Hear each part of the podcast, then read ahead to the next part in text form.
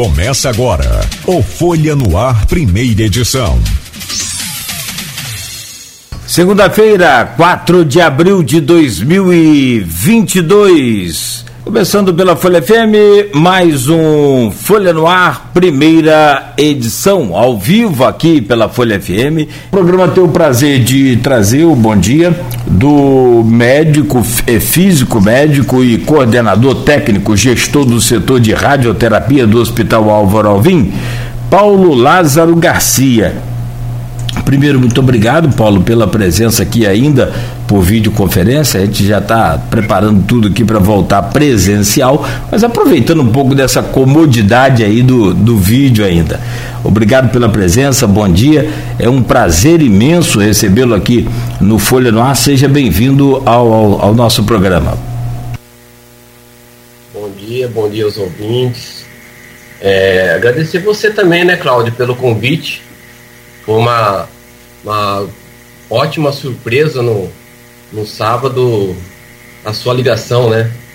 Então, agradecer a todos também do Álvaro Alvim por esses oito anos também que eu estou completando dia 1 de abril, completei completei oito anos no Álvaro Alvim. Então, assim, agradecer essa, essa casa que, que me acolheu tão bem e que hoje eu, eu desfruto de bons momentos ao lado dos meus companheiros e, e a direção e a todos. Né? Então, que, que esse dia de hoje assim seja a, de um bom proveito para a gente trocar conhecimentos, né, Cláudio? Sim, sim, levar conhecimento. Eu acho que quem tem conhecimento tem poder, né? É o que já diz aí o especialista. E, e, Paulo, falando um pouco sobre você, falando um pouco sobre o Hospital Escola Álvaro Alvim, que você acabou de citar agora, que foi tão bem recebido. Como é que foram esses oito anos aí, essa sua experiência? Você é jovem, mas é, quando a gente conversava no sábado, que você falou, é, para mim a satisfação foi minha em poder contar com sua presença aqui hoje. É, você me manda o seu currículo e aquele né, arquivo pesado, cheio de, de, de, de, de cursos e de tantas. É, é, coisas boas que você fez e tem apenas 39 anos. Como é que você conseguiu juntar aí essa, esse conhecimento todo seu e, e, esse hospital escola Álvaro Alvim, que eu tenho uma admiração pelo Álvaro Alvim muito grande. É ali que se é, coloca na prática tudo aquilo que aprendeu lá na, na, na teoria também. Como é que você, esse relacionamento aí? Fala um pouco mais. Primeiro que acho que é o amor se você ama o que faz, então você busca. É, e segundo, que eu sou muito curioso. Então, é, sempre estive com muita vontade de aprender. Então, acho que isso é o principal. Né? Então, eu não, não nasci numa família com uma condição excelente, pra, mas me deu todo o suporte. E então comecei minha faculdade na Unesp, na, em Botucatu, e aí, depois de, fazer o Nesp, eu prestei a prova de residência no Instituto Nacional de Câncer. E ali me especializei em radioterapia e fui fazendo meus os cursos à parte, né? Até receber o convite de fazer parte do, do projeto aqui do Hospital Escola Alvorovim, que eles queriam implementar o setor de radioterapia. Então a gente começou desde o do chão mesmo, né? Desde do barro. E aí tá, estamos até hoje trazendo, acho que hoje o, o Hospital Escola Borovim está trazendo para a sociedade, acho que excelência em radioterapia. Você pode colocar que o nosso centro aqui ele não, não fica atrás de nenhum centro hoje no Brasil. Ah, isso é bom. E eu quero falar sobre essa questão desse avanço dessa tecnologia, até mais para frente um pouco do programa, né? É, até para a gente fazer comparação, porque eu vou citar agora, mas depois a gente entra em detalhes.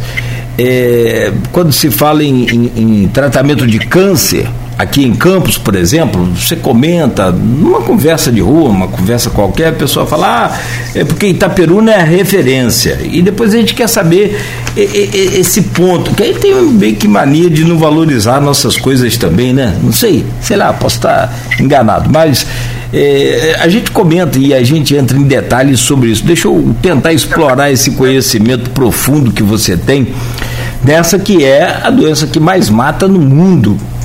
Né? E no próximo dia 8 agora, vai ser o Dia Mundial de Combate ao Câncer. Ah, claro, né, a primeira pergunta então é como combater o câncer. E depois a gente entra também naquela fase né, de como prevenir o câncer, se é que é, é, é, é, é possível com é, tanta coisa complicada que a gente tem visto aí hoje, principalmente no que diz respeito à alimentação e essas coisas. Mas como combater o câncer hoje? Hoje nós temos dentro da, se a gente for falar dentro da oncologia, nós temos já o avanço para imunoterapia, temos equipamentos modernos que são ultra, que eu digo ultra curados, que eles conseguem acertar o alvo apenas diminuindo toxicidade, né, que é o efeito colateral nos tecidos saudáveis, conservando seus tecidos saudáveis e atingindo apenas o tumor. É, nós temos é, os, os o diagnóstico nosso avançou no, no, país.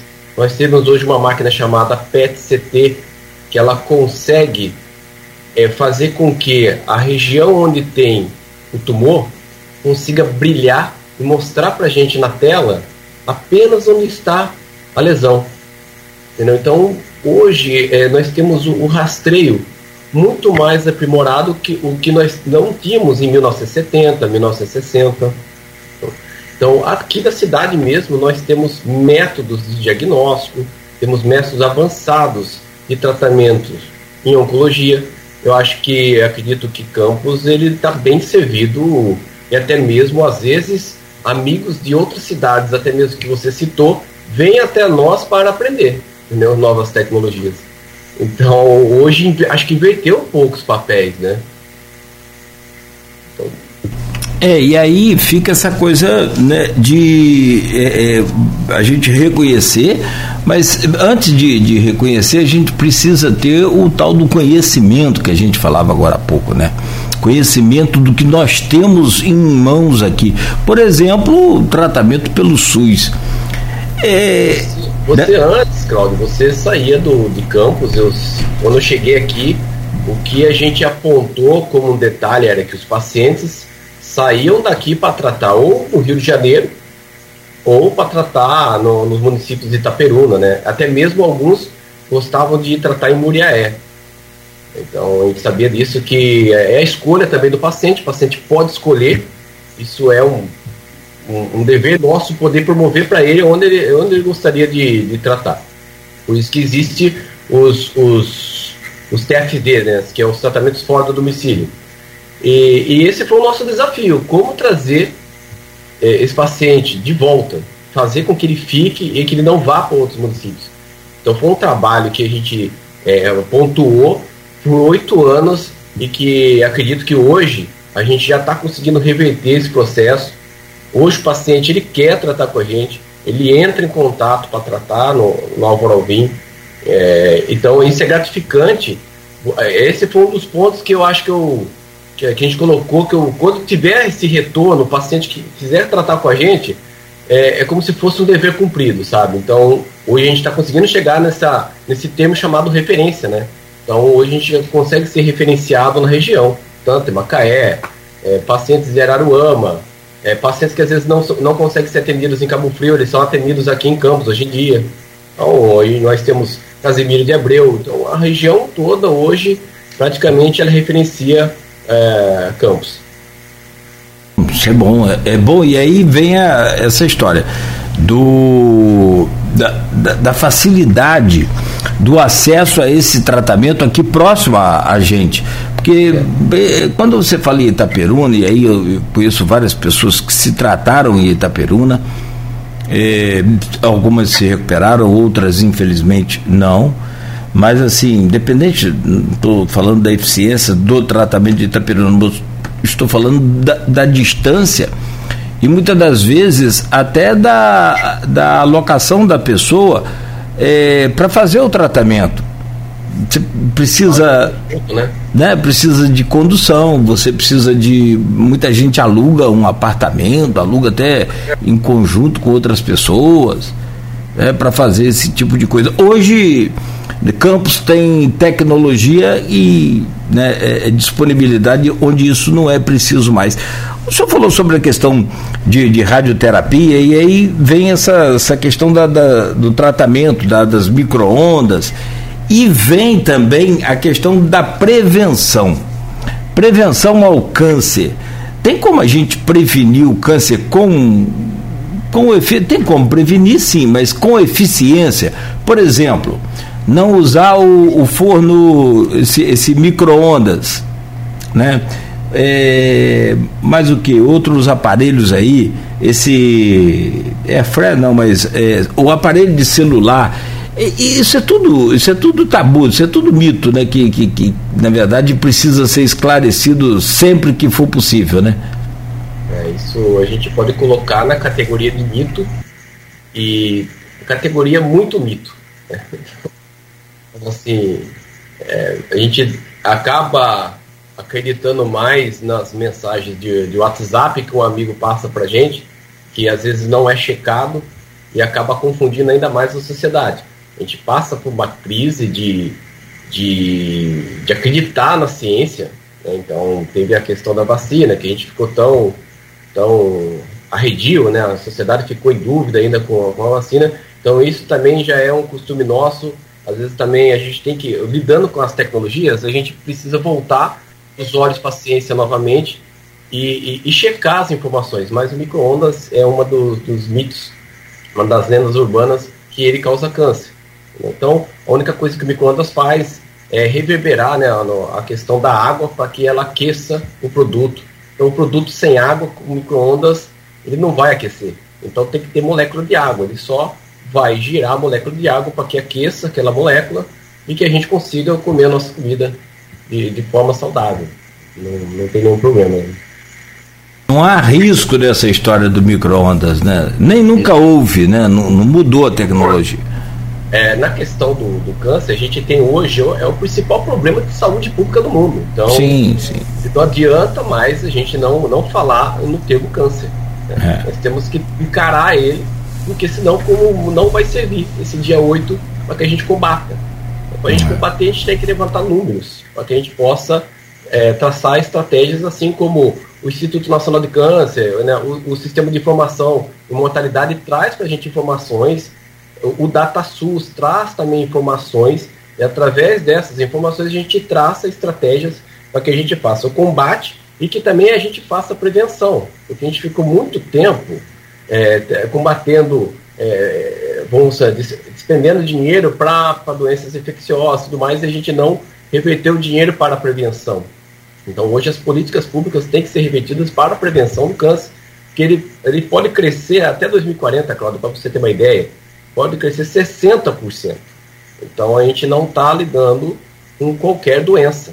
Então, a gente já vê hoje o câncer de mama, ele está quase que ultrapassando já está igualado com o câncer de pulmão no mundo. Então temos hoje no Brasil o câncer de mama ele já é o primeiro, então no mundo ele já está se tornando o primeiro tipo. Então é, é a hora da gente parar, refletir, refletir com o que, que a gente, como a gente se alimenta, quais são os nossos hábitos, se nós somos sedentários, porque o, o próprio cigarro, o tabagismo, ele não provoca apenas o câncer de pulmão, ele traz uma série de outros problemas e outros tipos de cânceres, como esôfago, nós temos câncer de boca, língua, então tudo associado ao, ao tabaco. Então é a hora da sociedade parar, refletir quanto ao que ele, como se alimenta, quais são os seus hábitos e como você mesmo falou, agora estamos tentando voltar para o presencial é, e achar novas fórmulas da gente viver bem, com saúde e trazer essa qualidade de vida para a sociedade, né? Inclusive tem. É, é, não, não tenha dúvida. É, é, tem uma pergunta aqui do Kleber Tinoco. Nós temos um grupo de WhatsApp deste programa aí do blog Opiniões, que é do Aloysio Abreu Barbosa, e o Kleber Tinoco, ele diz aqui o seguinte, é, ele faz uma pergunta, duas perguntas para o senhor. Quais são os grandes desafios para ampliar o acesso que é isso que o senhor falou agora, essa questão do investimento pelo mundo todo.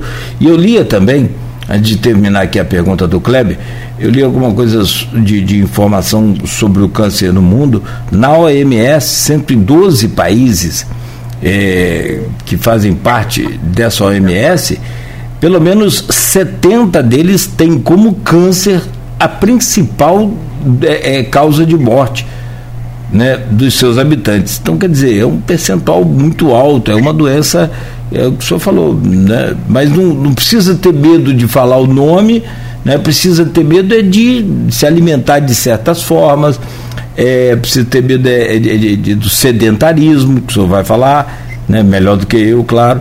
Mas o, o, o Kleber Tinoco fala aqui quais são os grandes desafios para ampliar o acesso aos métodos e tecnologias de combate ao câncer. Por que os tratamentos são tão caros, doutor? Então, eh, vamos começar pela seguinte questão. Os países desenvolvidos, vamos imaginar assim, sempre a gente acha que eles têm pouco acesso à saúde pública.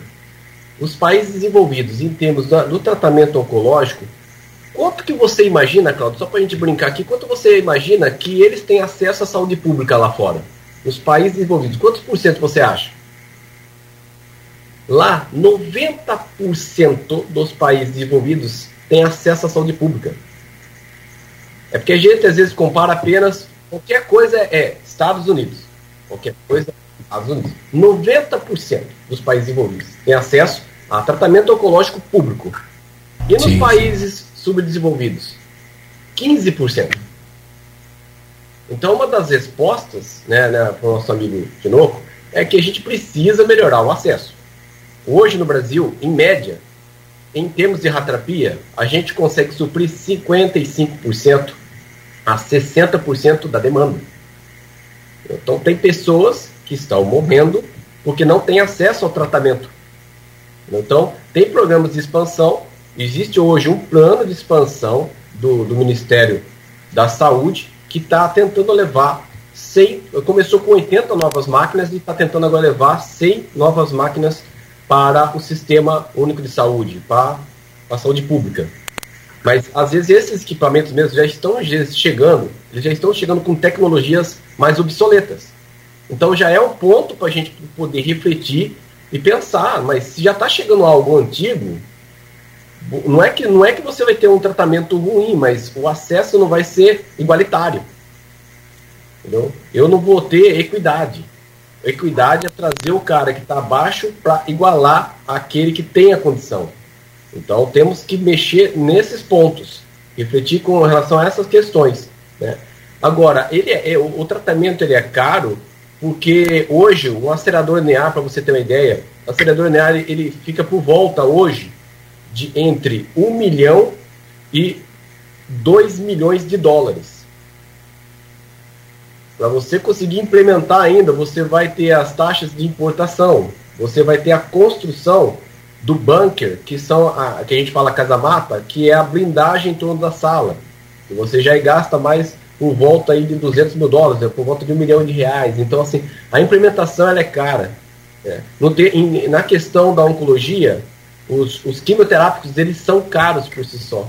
Então temos que melhorar a questão de, de, da casa da, da quimioterapia, a questão de patentes. Entendeu? Temos que melhorar na questão da radioterapia.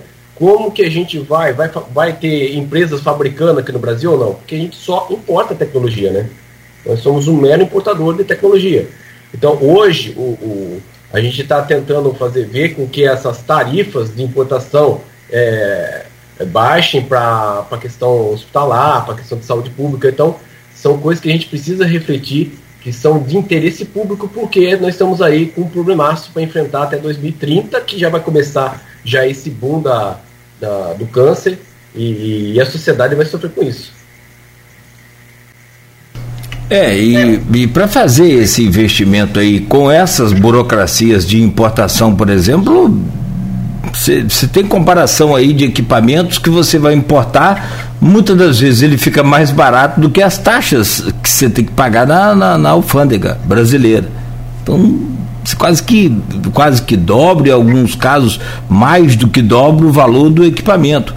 Não estou especificando se é sobre esses é, que você citou, mas, por exemplo, aqui para o rádio é, por exemplo, o valor praticamente dobra.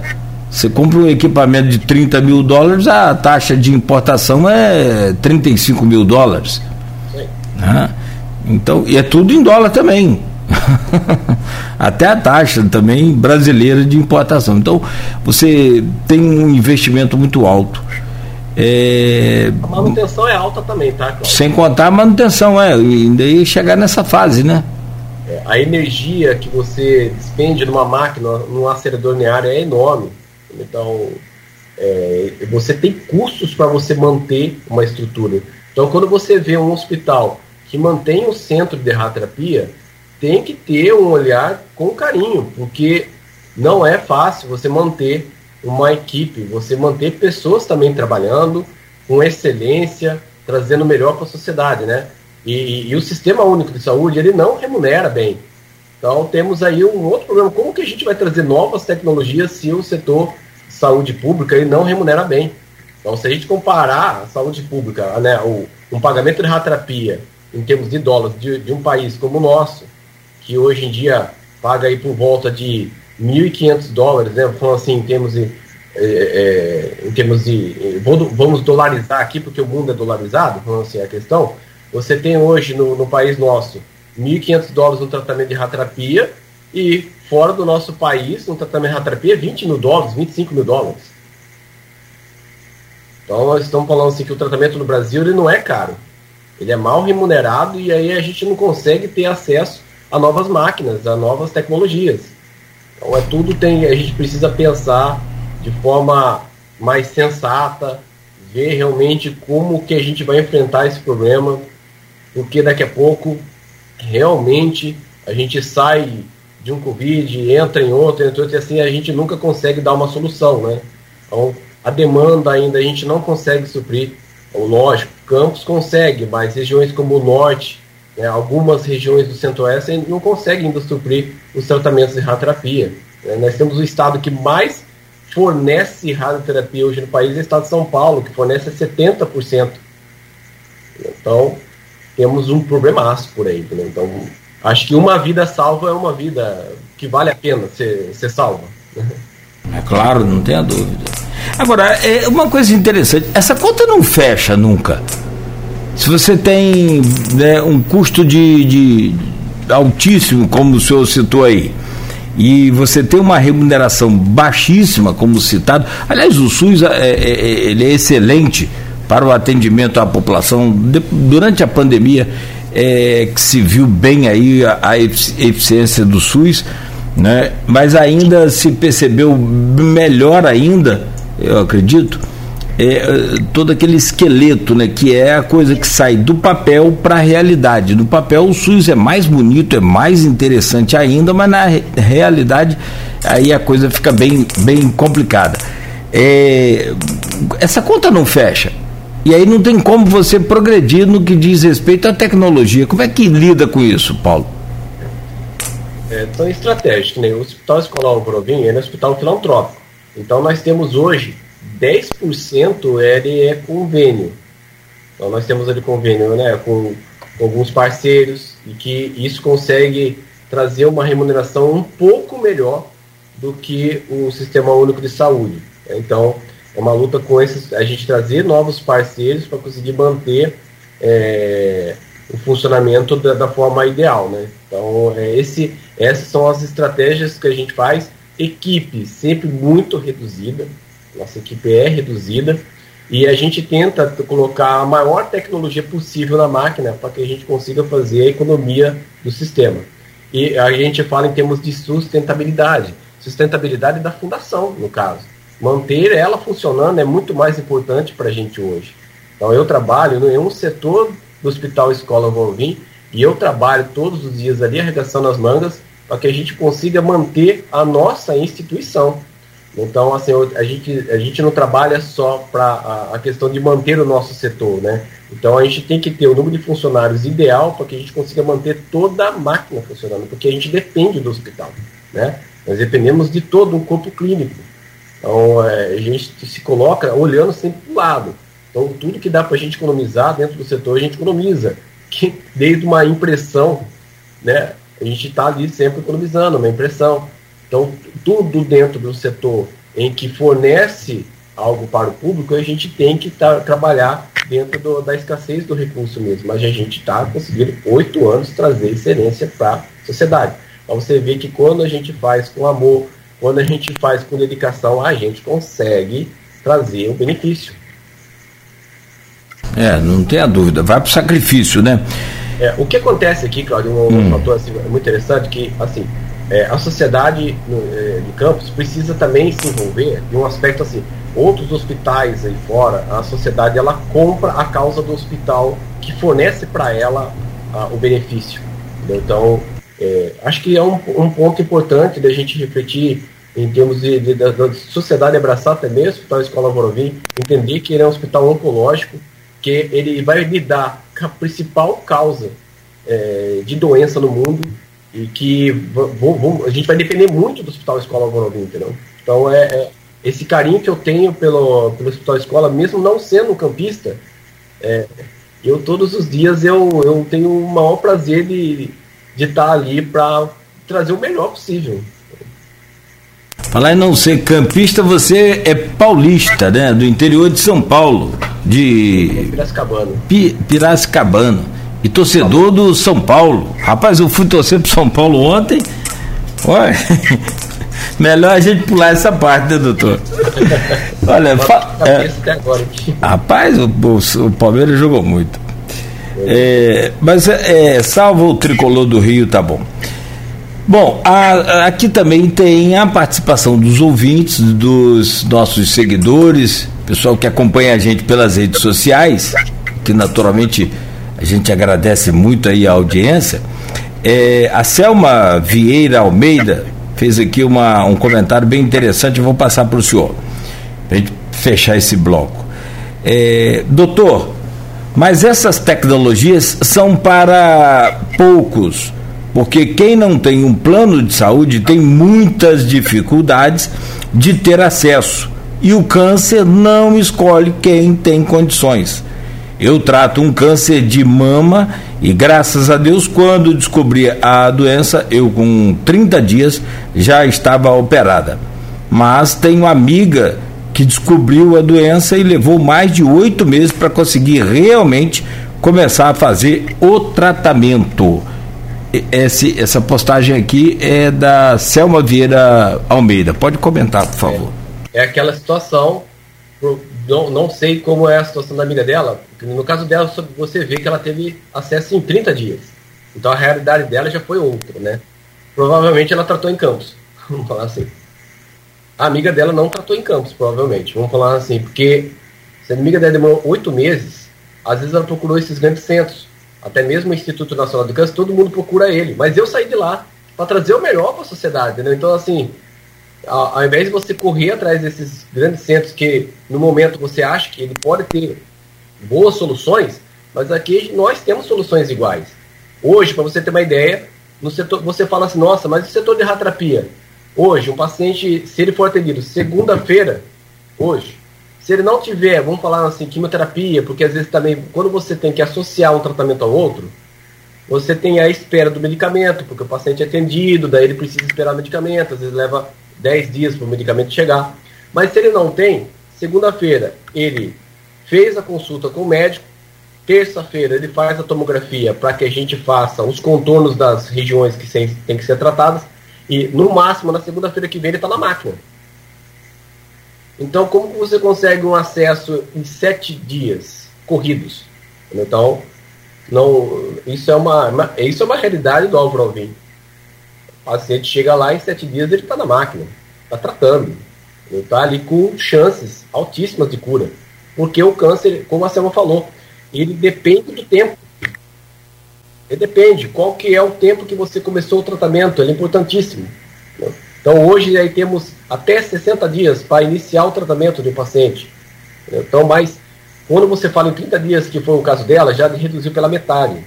E quando você fala em termos de alvorovim, em termos de radioterapia, 7 dias. É um tempo muito, muito pequeno. Nós temos aí agenda aberta para o Sistema Único de Saúde com, com carga para muitos pacientes. Hoje a gente consegue atender 100 pacientes. Hoje a gente não atende do SUS 50. É onde estão os, o resto dos pacientes que a gente quer atender. Entendeu? Então, assim, a gente tem, consegue, a gente tem máquina para isso. Nós fornecemos a melhor tecnologia do mundo em termos de técnica, entendeu? que é o VMET, Volumétrico Modulate Arc Terapia, terapia em arco volumétrico, que o, o que o hospital Albert Einstein vai oferecer, o que o Sírio Libanês vai oferecer, nós oferecemos também. Então, assim, nós oferecemos a melhor tecnologia no SUS, no convênio aí, para qualquer cidadão. Então, não tem diferença. Nós damos igualdade e equidade. Lei 8080, entendeu? Nós fazemos isso lá. Hoje é uma realidade de Campos. Hoje Campos é moderna em termos de tratamento de câncer. Nós não precisamos. Temos na oncologia, Frederico Barbosa, né, de um, um cara de excelência. Sim. Então, temos Pedro Ferraro, entendeu? Formado dos melhores hospitais do país, veio, veio dessa camada. Temos a Luísa Barbosa, veio da Beneficência Portuguesa. Temos o Matheus, hoje em dia, que veio de uma especialização no Albert Einstein, está trabalhando com nossa equipe. Então, o que, que falta? Nós temos a Secamago, Beneficência Portuguesa, Albert Einstein, a excelência do Frederico Barbosa, com mais de 35 anos de, de, de oncologia. Então, nós temos uma excelente equipe, não fica atrás de ninguém. E o, o, e o, e o, o, Fabiano, que é o radioterapeuta que trabalha comigo, também se formou no INCA. Então, é uma equipe, é um. te fala aí que é, mais do que um quarteto fantástico, né? É uma seleção, né, cara? Uma então, seleção de então, pessoas então, hoje. Pelo que, eu, pelo, pelo, que eu estou entendendo, o senhor está é, conclamando aí a população, as pessoas que têm a doença, o câncer, para procurar o Álvaro Alvim, porque tem vaga para tratamento. Isso é coisa muito rara de se ouvir, eu gostaria que o senhor repetisse isso. Eu repito, nós temos vaga, nós temos muitas vagas, nós queremos atender a população de Campos. Eu acho que a gente merece atender a população de Campos. Nós conseguimos dar o conforto, nós conseguimos dar o acesso, nós conseguimos dar dignidade a quem queira tratar. Não vai faltar dignidade. Vocês vão ser tratados igual a qualquer grande centro. Pelo SUS. Pelo SUS. Que coisa boa, que notícia boa, que, que, que volta de férias boa.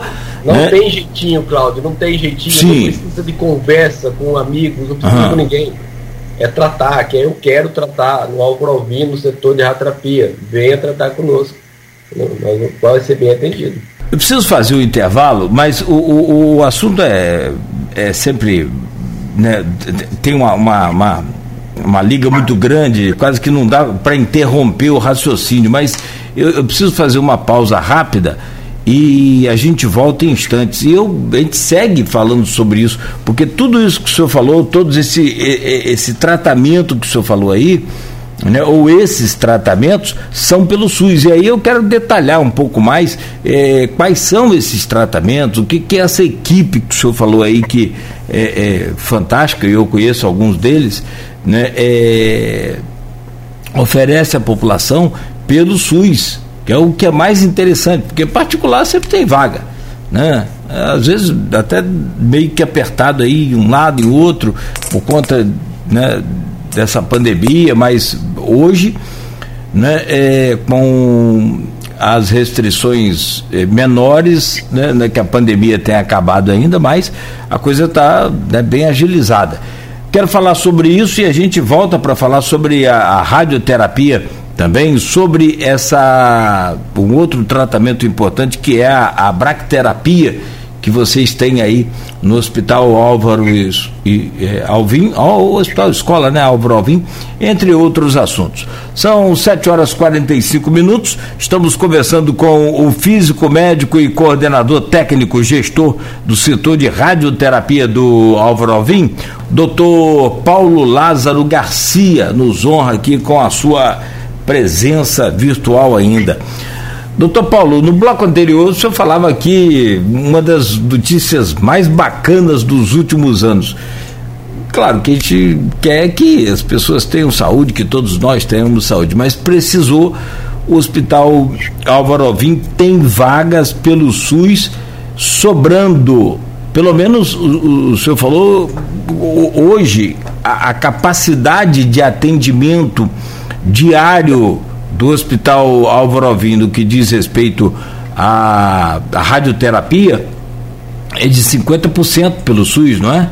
tem mais 50% de capacidade ainda ociosa por dia, é isso? Isso mesmo. Hoje o setor de ratrapia ele consegue fornecer por volta, vou colocar assim, entre 80 e 90 tratamentos pelo SUS, tranquilamente. Hoje a gente não, não, não está conseguindo colocar na máquina ali 50 pacientes pelo SUS.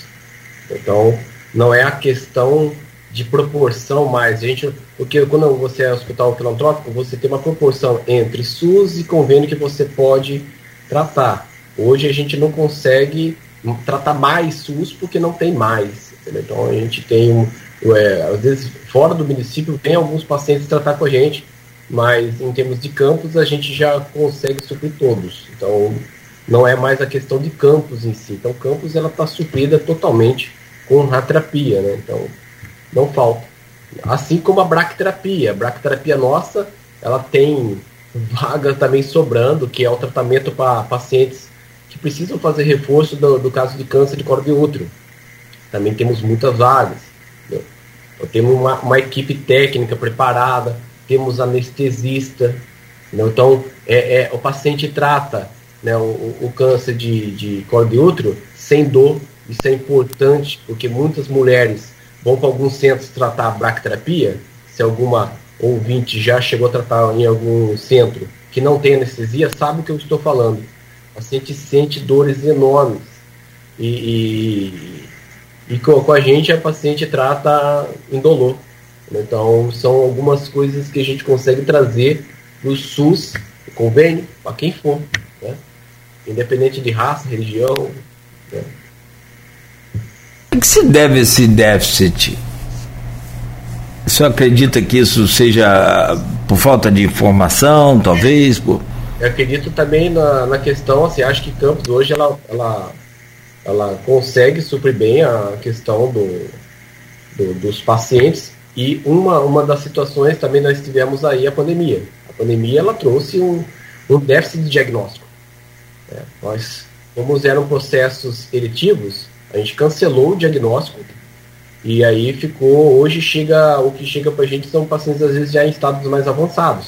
Então, quando falta o diagnóstico, como eu falo para você, assim, que são as, as verdadeiras prioridades, quando falta o diagnóstico, falta paciente. Então, você vê que a taxa num país desenvolvido era de duas a cinco vezes a nossa taxa. Mas por que ela é de duas a cinco vezes a nossa taxa? Porque lá tem diagnóstico. Não é que as pessoas não têm câncer no Brasil. Está faltando é diagnóstico, diagnóstico precoce. O diagnóstico precoce muda a trajetória, muda o destino. Então, é, é, aquele paciente que fala assim: ah, eu não vou no médico, se eu chegar lá, ele vai falar que estou doente. Entendeu? Então, não, não, é bem isso, né? É, você está, está em um estágio inicial. Eu vou dar o um exemplo bobo do, do caso de colo de útero. O caso de colo de útero, às vezes a mulher vai depois de 5 anos que ela já tem câncer. Ela estava no estágio inicial cinco anos antes. Se ela tivesse diagnóstico, se ela tivesse o papiloma, é, o Papa Nicolau sendo feito todos os anos, ela estava ali detectando. Entendeu? Apenas uma cauterizaçãozinha, falando assim, ela apenas seria um inicial. Então hoje ela já chega em estado avançado.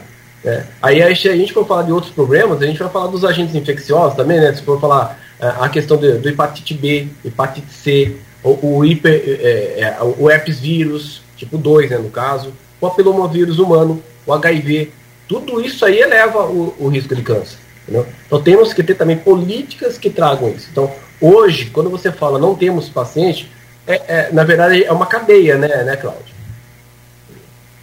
Então temos que ver onde que estão o, esses, esses probleminhas, né? Onde que estamos ali? Ah, você fornece o tratamento, mas você não tem diagnóstico.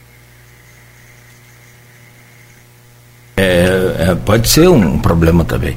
Agora, no caso de Campos, o senhor fala em tecnologia. Campos, é, em comparação a Itaperuna, por exemplo, que é uma referência nossa aqui, é, dá para comparar assim, vamos colocar em que em anos, anos, anos.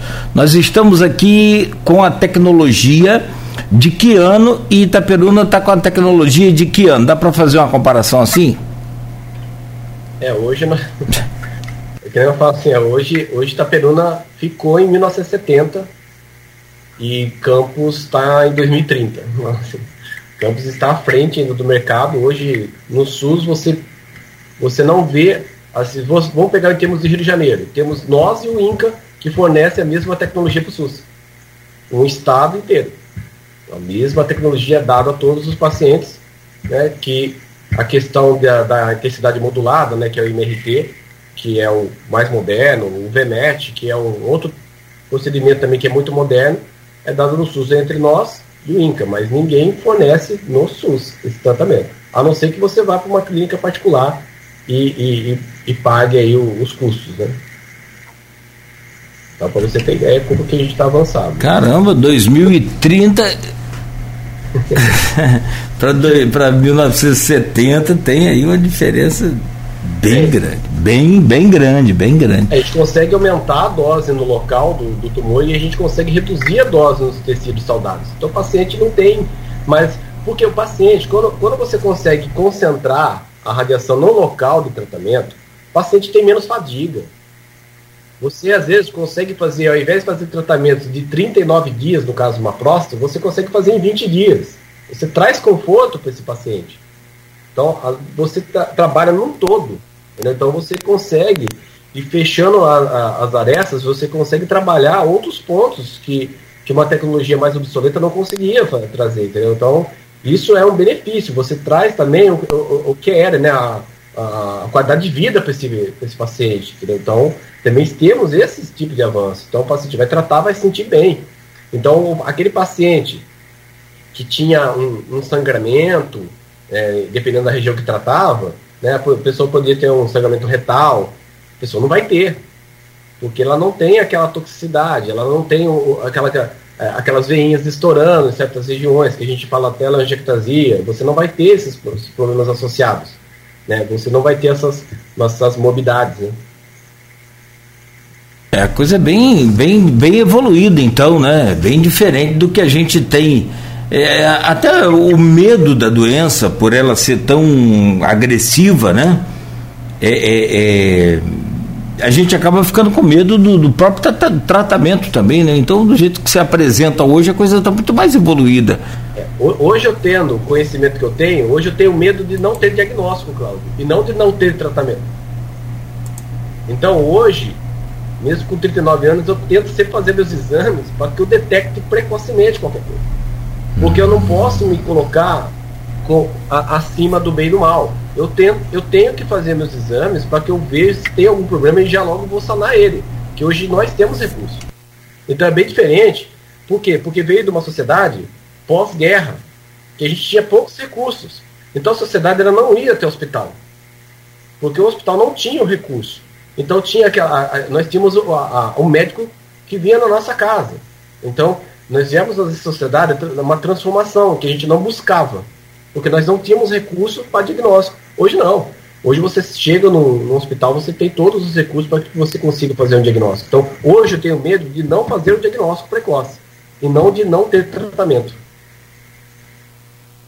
É, e aí é, é, é diferente. Agora, o, qual, qual é a melhor forma, se é que existe a melhor forma, ou quais são as melhores formas de combate ao, ao, ao câncer e de prevenção também ao câncer? É, é o diagnóstico precoce? É alimentação saudável? Como que, e aí eu vou, eu vou colocar para o senhor aqui uma coisa, como que se alimenta saudavelmente hoje se não é só o tomate, não é só o morango, que são os mais famosos, né? Não é só a laranja, não é só até o alface, tudo esses produtos então é, é, super refinados, aqueles pães super é, é refinados, aquilo é, é, é, um convite, né? Como que se alimenta saudavelmente hoje? Né, nessa crise principalmente e, e, e, sobre essa questão do tratamento do, do, do, diagnóstico precoce. Como é que consegue fazer isso de forma mais eficiente? Isso em termos do poder público para a população, né? É, é muito difícil a gente lidar com isso porque a, a questão do, do, dos alimentos, porque hoje em dia você vai pegar até a gema do ovo, ela é colorida artificialmente. Então a gente fica à mercê de que o, o cidadão ele tem que ter consciência daquilo que o que ele está fornecendo para a população e através de ferramentas também que a gente tem na produção, que a gente tem que combater é às vezes esse desvio de conduta, né? Que a gente não pode deixar brechas para que certos tipos de defensores agrícolas sejam utilizados. Né? Então, assim, hoje se alimentar bem é, o, é, é a principal é, questão. O sedentarismo é um, é um outro ponto. Se você pegar sociedades mais desenvolvidas, países desenvolvidos, já vão ter problemas de câncer de reto, de colo, que estão associados à má alimentação. Né? Então nós já estamos chegando aí para o câncer reto, próstata mesmo, é um câncer ligado a uma má alimentação. E aí quando você vai comer, ao invés de comer aquele extrato de tomate, você come aquele molho, aquele molho veio cheio de nitratos. Os nitratos, eles transformam no estômago em nitrosamina. A nitrosamina ela é altamente cancerígena. Então, quando você vai até as prateleiras, é lógico que o brasileiro tem um outro problema hoje, que é a questão dos alimentos que está muito caro. Então ele vai escolher um extrato tomate que custa cinco reais, ele vai escolher um molho que custa R$ 2,90. Então, como que a gente tem que fazer isso? Transformar. A gente tem que dar benefícios àqueles que estão trazendo melhores alimentos e taxar mais aqueles que estão trabalhando ainda de uma forma inadequada para a sociedade. Então a sociedade tem que se preocupar com isso. Né? A gente fala do açúcar, mas o açúcar é um grande problema do mundo também. Né? Acredito que o açúcar ele vai ser tão, tão prioridade acabar com o açúcar do que acabar com uma cocaína. Porque é mais fácil você falar para o paciente assim, pare de comer feijão. Você fala para ele, para de comer feijão. Olha, agora pare de comer contra filé. Porque agora tá fácil para de comer contra filé. já parou, né? Já parou com conta própria. Mas para se você é fácil, ah, corte um pouquinho a gordura, ele corta. Começa a comer peixe, ele come. Agora fala para ele, pare de comer açúcar. Pare de colocar açúcar no alimento. Oh, mas aí não dá. Aí você mexeu comigo. Aí foi demais. Aí, né? Quem, tem, tem, tem até o ditado que você, quem não bota ó, um pouquinho de açúcar no café é sem alma, né? Desalmado. Então, assim, é, nós temos que patrocinar ou trazer benefícios é, fiscais e de outras formas porque a gente incentive essa cultura da, da alimentação saudável. Né? Então, os países desenvolvidos estão, estão enfrentando esse problema. É, nós temos aí propagandas, é, se, eu não, se eu não me engano agora, que isso é uma propaganda na, na, no Canadá, justamente mostrando entre o, que, o, o, aquele pessoa que fez o exercício físico e aquele que foi sedentário, como que são os, os últimos 15 anos de vida. Um totalmente dependente vai estar vivo, mas sem qualidade de vida. Enquanto o outro não. Vai estar vivendo, vai estar andando, né? vai estar levantando o neto para ver a árvore de Natal. Então, assim, nós temos que refletir quanto a gente pensa às vezes muito no imediato, mas a gente esquece que a pessoa fala, ah, mas eu posso morrer amanhã. Mas se você não morrer amanhã, você vai viver mal? Então, hoje nós temos aí dentro de, de, dessa cadeia agentes infecciosos, alimentação não saudável, nós temos aí o consumo de álcool. Né? E aí nós temos um outro fator ocupacional. Né? Nós temos aí, dependendo da profissão que você exerce, você pode estar tá, é, sendo exposto a algum agente carcinogênico. Né? Então aí temos aí a questão do amianto. Né? Hoje você, o, o, amianto ele provoca câncer de ovário. Hoje o Brasil é o quinto maior produtor de amianto. Não dá. A gente vai continuar até quando? Então, hoje que tem novas políticas que algumas empresas estão substituindo o amiante por outros tipos de telhas, entendeu? Então, a gente precisa trabalhar todos os aspectos. A gente precisa olhar para a nossa sociedade com mais carinho. A sociedade cuidando da sociedade, né? É, essa questão do amianto já existe uma lei que proíbe, né, a fabricação das telhas é, de amianto, que a gente chama muito no, no, no, Brasil, acho que no mundo todo, né? A gente, por conta da propaganda, a gente dá o nome da fábrica, né? Telha Eternite. Me dá duas telhas, dez telhas Eternite. A própria Eternite parou, né? Já está com uma nova telha, estão é. trazendo até telhas fotovoltaicas. Agora, isso. Agora, é, é, o que o senhor falou, é, é preciso inverter essa burocracia. Eu estava numa loja de material de construção recentemente e vi um, um, um, quem tem e usa, às vezes, né, é, esses, esses carrinhos de, de, de, de, de, de, de serviço de, de obra, né? aquele pneu, o pneuzinho lá do carrinho, ele, ele ou tem um que é maciço, de borracha maciça, e tem um com câmara de ar. Aquele com câmara de ar você esquece, deixa ele lá, daqui a uma semana você, você volta, ele está com a câmara vazia, né? Está com o pneu vazio. E aí eu vi na, na loja semana um pneu com borracha reciclada. Fantástico o pneu do carrinho. Só que ele é três vezes mais o valor do que o pneu com câmara. Então, assim, é igual o tomate, por exemplo. É, ou qualquer outro produto que seja né, de, é, produzido sem agrotóxico. Ele é, é, é, muito, mas muito, muito, muito mais caro né, do que o produto em alta escala. Então, aquilo que você falou, precisa criar uma forma é, de incentivar essa produção para que porque você vai é, é, como que dá o nome do, do, dos alimentos não meu Deus do céu me fugiu aqui o nome é, orgânicos. os orgânicos muito obrigado então aí você vai comprar um quilo de alimento orgânico um, um, um alimento qualquer orgânico ele é no mínimo no mínimo o dobro do valor do, do, do produto e produzido em alta escala né é, é, bom, bom, é, outro, um ponto também importante, que são questões que a gente conseguiria evitar. É, em termos de saúde pública, a questão de 32% dos casos de câncer de pele, né, radiação solar.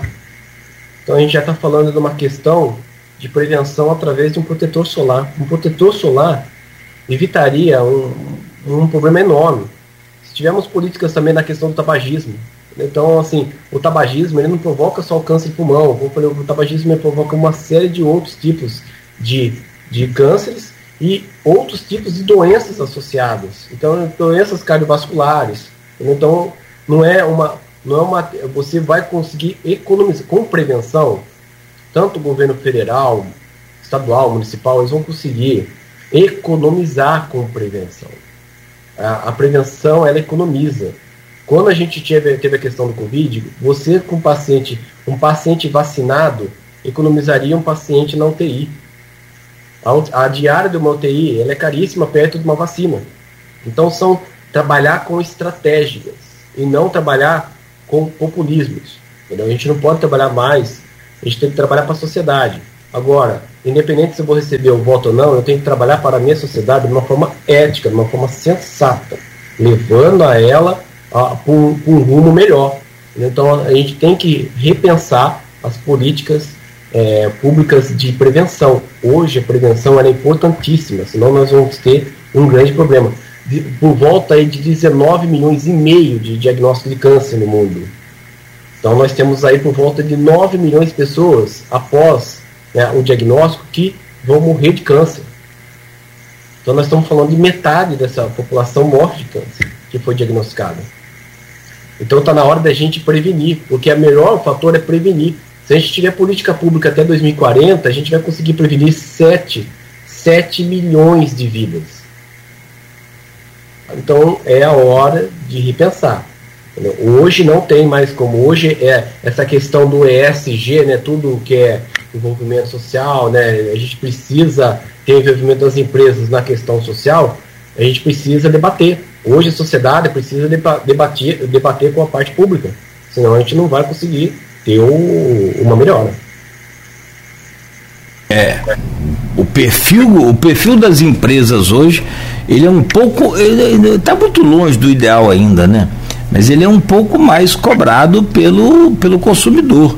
O consumidor tá, não está naquela coisa ainda 100%, claro mas ele já olha um pouco do lado. Você vê essas é, empresas de produtos de beleza, né? Elas anunciam muito, Avon, essas, é, é, todas elas, né? Anunciam muito a preservação da, da natureza, essa coisa toda e tal. Então, é, o, que faz, na verdade, o governo ser, como o senhor falou aí, é, não é, é, é, tão popular e mais eficiente é a cobrança da população.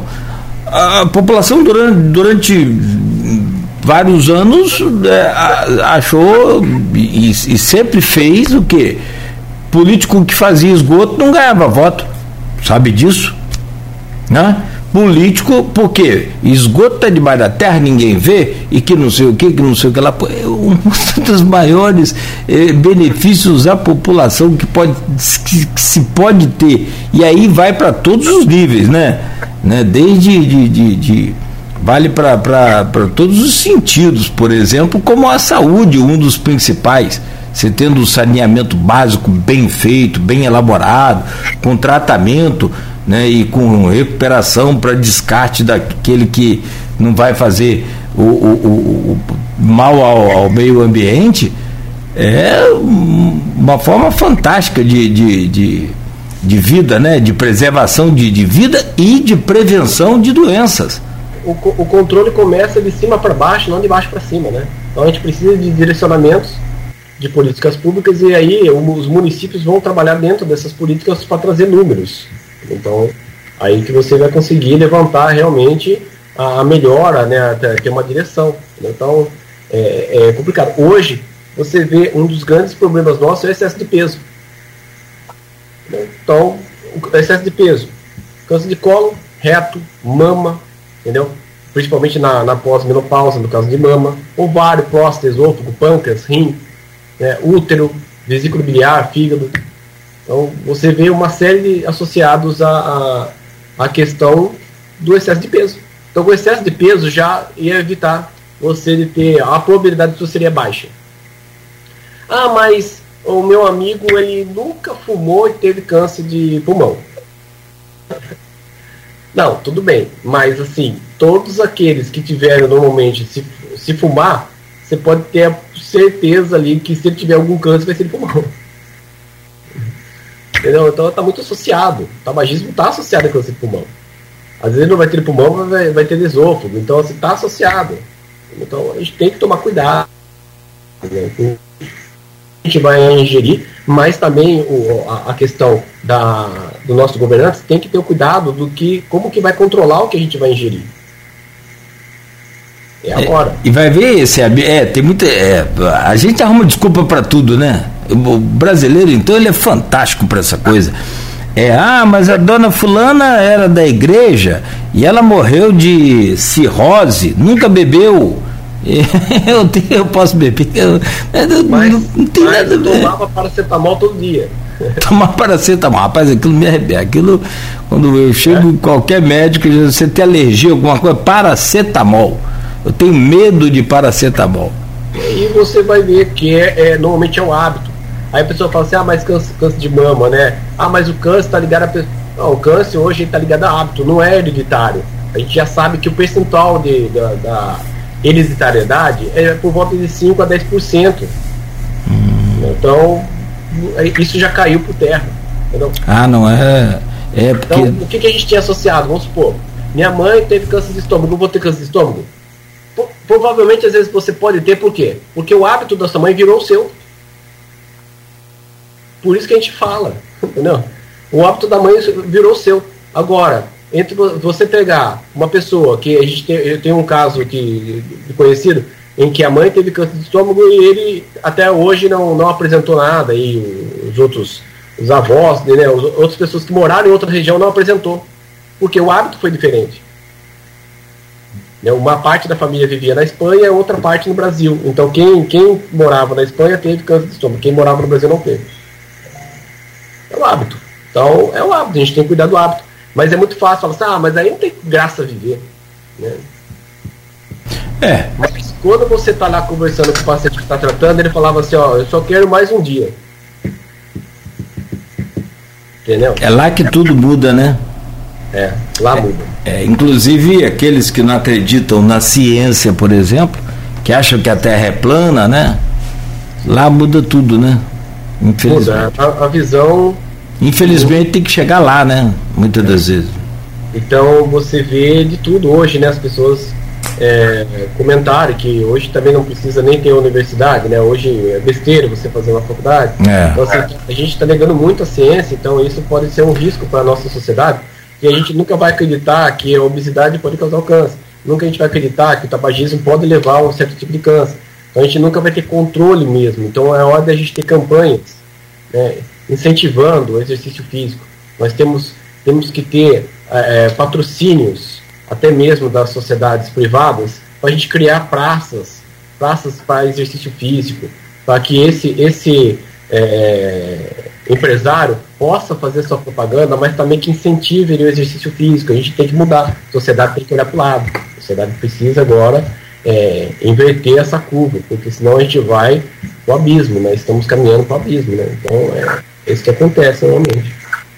Fazendo uma brincadeira aqui, talvez de péssimo gosto, é, meu filho mandava uma mensagem agora há pouco, a gasolina subiu de novo. Eu, na, fazendo aqui uma, essa brincadeira, então o governo está incentivando bastante o povo brasileiro a andar de bicicleta, né? Que com, Já é um ponto bom. A gente, com gasolina oito reais? Evitando carne, evitando bicicleta. É, é, é assim, ó, o que eu vejo assim, você vê hoje a questão de, da, da vacina, né? Então hoje nós temos a vacina para HPV, entendeu? Então hoje a menininha que toma lá aos 13 anos a vacina da HPV, ela já está se prevenindo do câncer de colo de útero, entendeu? Se ela está se prevenindo do câncer de colo de útero, daqui a pouco ela, ela não vai precisar de ter tratamentos invasivos, não vai precisar ali fazer uma quimioterapia, fazer uma braquiterapia, entendeu? Então é, é uma forma da gente evitar uma pequena, uma, um pequeno ato, uma vacina. Aí você pega hoje qual é a taxa de vacinação das meninas, é baixo, entendeu? Então, nós precisamos incentivar esse tipo de causa, sabe? Temos que nos livrarmos das mensagens de WhatsApp, né, do, do apoio do conhecimento do WhatsApp e se informar melhor e atrás das pessoas que são capacitadas realmente para isso, né? É, e aí, deixa eu abrir aqui meu, ah, tá aberto. É, eu, eu fiquei aqui, inclusive, com uma, uma série de perguntas para fazer nesse bloco, mas a gente entrou nessa área aí de prevenção e que eu acho muito importante. E a, talvez a mais importante, anunciar é, essa coisa da, das vagas, tem vários comentários aqui na internet falando sobre isso que isso é muito bom. É bom ver o setor público, né? Já diz lá o flamenguista Maurício é, Batista, que é um dos ouvintes assíduos nossos aqui, é o número um, está sempre acompanhando a gente. É, e também, né, claro, evidente, falar sobre essa tecnologia de campo, mas sobre a prevenção, que muitas das vezes, antes de, de, de poder contar com tudo isso que tem aí oferecido e anunciado aqui pelo senhor, lá na minha casa eu posso estar fazendo né, a, a coisa correta né, e evitando uma série de, de, de, problemas, inclusive evitando também o câncer, como o senhor mesmo falou. Tem uma questão que eu gostaria de, de saber nesse bloco, só para a gente fechar, é, sobre quais os tratamentos, o senhor fala muito em radioterapia, quais os tratamentos existem hoje no, no Álvaro Alvim? Hoje nós temos cirurgia, oncológica, já preparada, quimioterapia, radioterapia.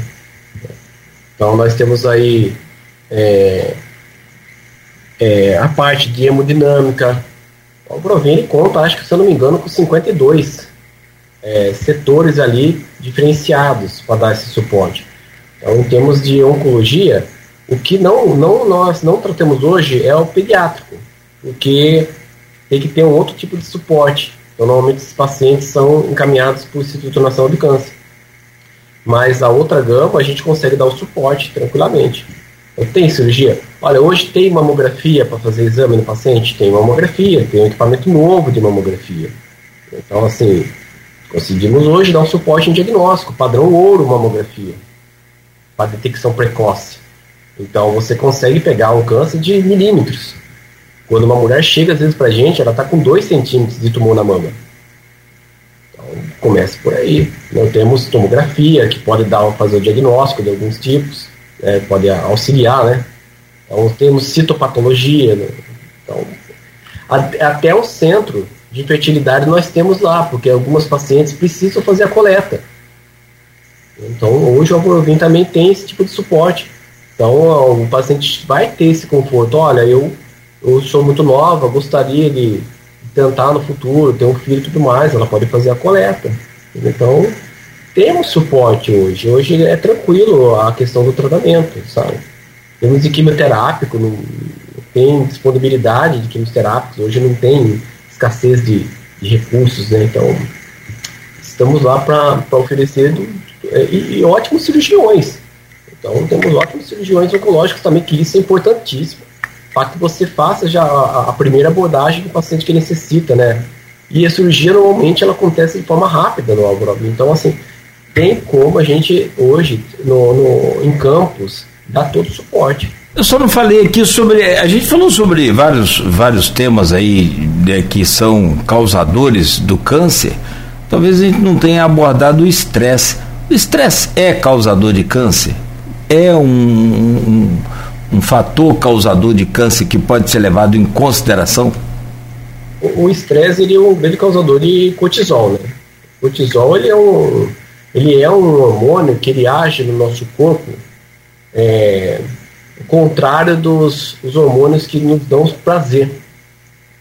Então eles vão sempre desencadear no nosso corpo é, processos de a gente fala de radicais livres e esses processos de radicais livres, eles estão associados, né, normalmente, a, ao envelhecimento da célula.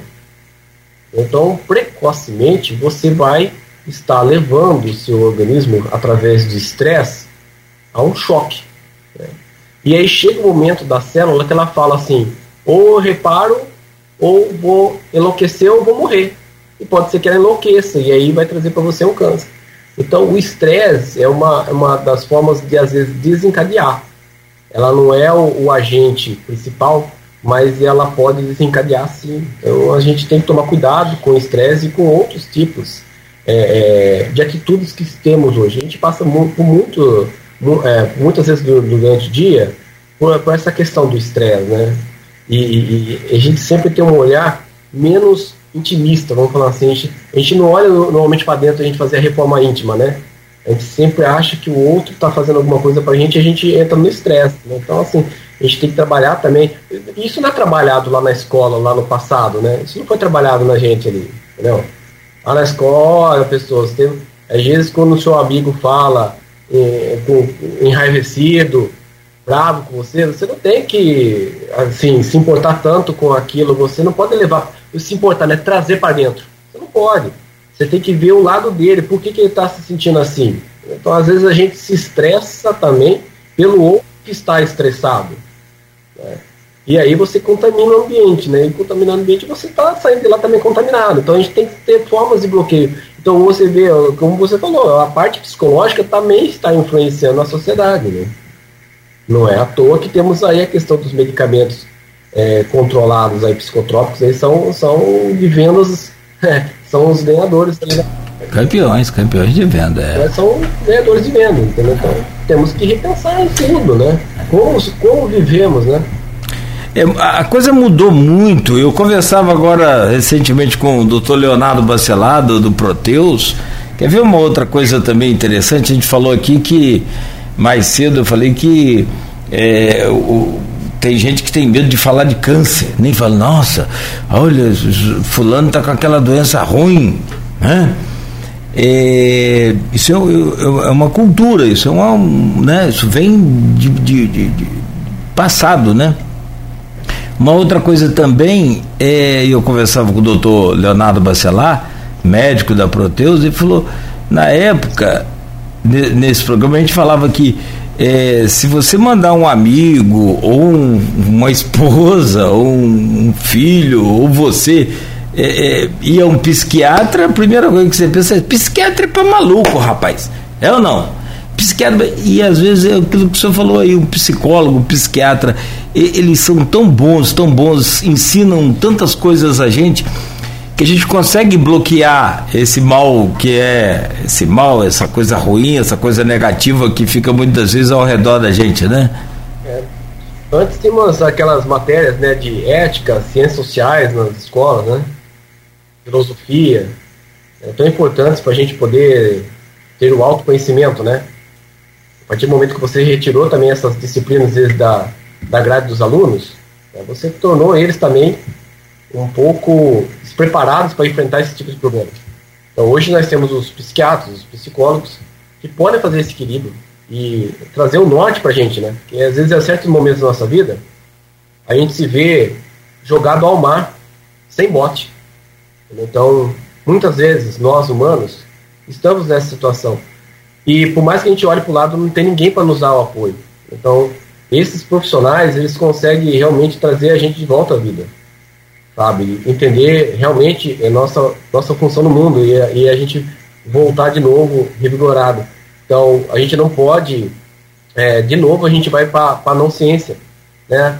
Ah, isso aí é coisa para louco, não, pelo contrário, né? É assim, quem de nós não somos um pouco louco, né? assim, né? Então, assim, às vezes eu tenho até medo se o cara não é um pouco louco, porque se ele for muito normal, fico até com medo. Então a gente precisa, né? às vezes, né? Quem, quem disse que a gente não precisa às vezes, disso, mas a gente precisa ter o equilíbrio. Então, é, é, é esse, esse, nesses momentos que a gente passou do ponto, a gente precisa desses profissionais e a gente tem que procurar com maior tranquilidade, sabe? Não tem que, a gente tem que parar. É que nem a questão do, do detecção de próstata, os homens ficavam com aquela, aquele receio, pô, que é isso, vai, vai ferir minha masculinidade, sabe? Um conceito tão bobo, né? E, a gente tem que passar por esses pontos.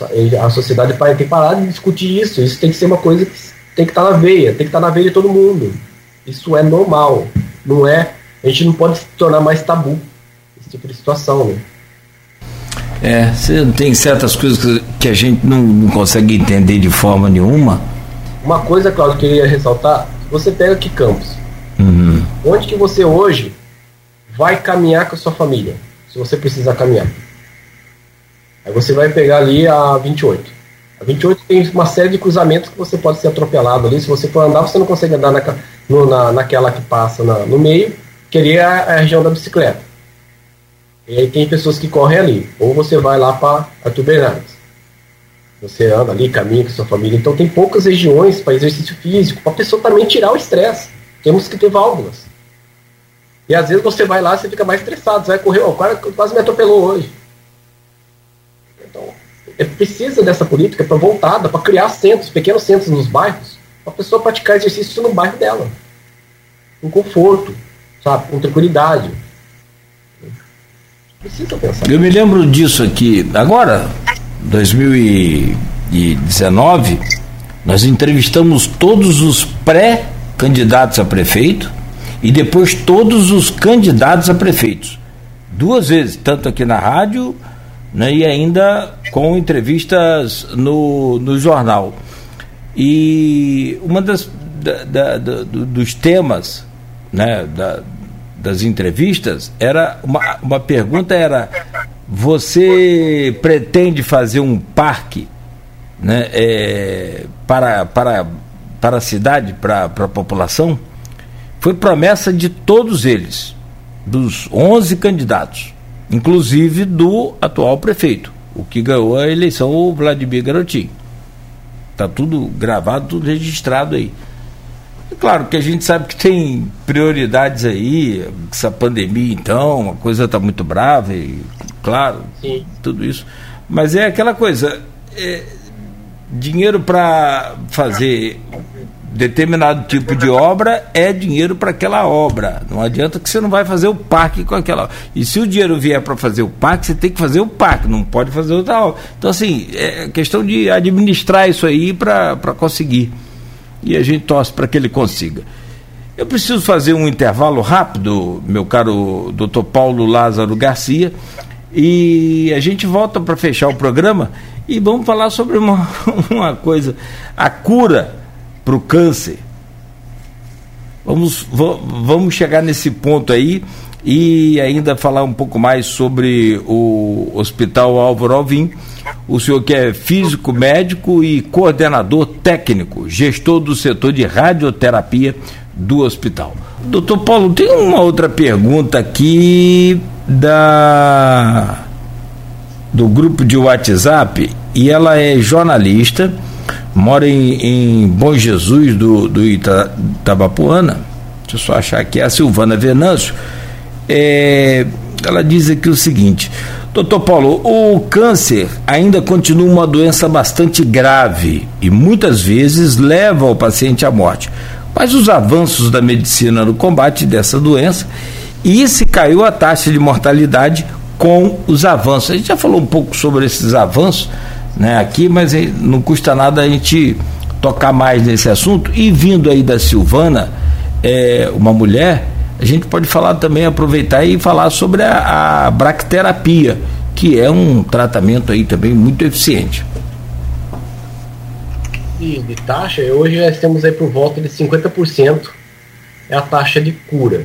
Lógico que quando a gente vai falar de, de taxa de cura, a gente vai ter que falar algumas coisas também que a gente vai, vai colocar, né? Então, existe cura pra, para o câncer, mas ela depende principalmente do estágio que a doença é diagnosticada. Né?